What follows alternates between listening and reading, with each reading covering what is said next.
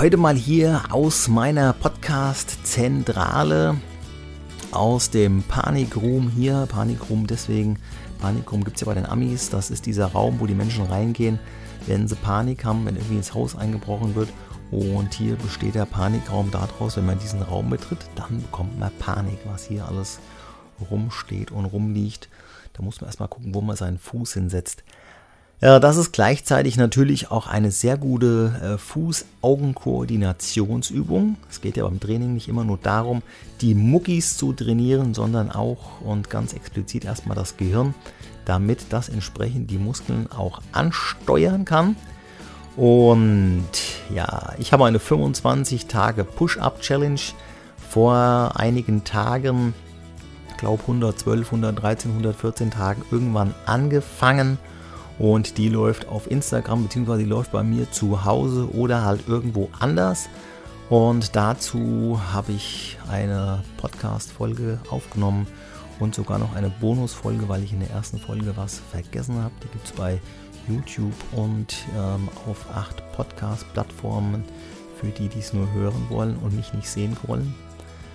Ähm, ja, einfach mal reinschauen, reinhören. Ich habe äh, mir da ein paar Gedanken zu gemacht und habe jetzt auch gerade aktuell diese Bonusfolge aufgenommen. Ich gucke gerade noch mal rein, über was ich gesprochen habe.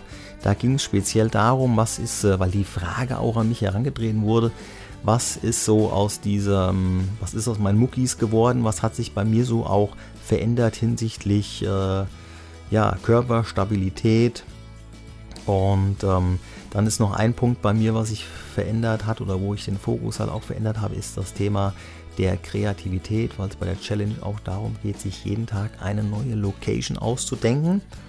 Und als drittes ähm, geht es mir darum, noch auch ähm, darauf aufmerksam zu machen, dass Gewohnheiten, die wir in den Alltag integrieren wollen, auch einfach immer so ein bisschen Zeit brauchen und dass man da nicht einfach die Flinte in den Doppelkorn wirft, sondern einfach lernt da auch Ausdauer mitzubringen und dran zu bleiben. Denn mit 25 setzt der natürliche Muskelabbau ein und ähm, ja, je nachdem wie alt du bist, ob drunter oder drüber, musst du halt ein bisschen mehr machen, um den Status quo zu erhalten.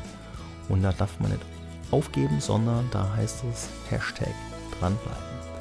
Einfach mal reinhören, einfach mal reinschauen und ähm, selber immer am Training dranbleiben und was machen und sich mit anderen ruhig ein bisschen battlen, eine Challenge machen, weil es einfach Spaß macht.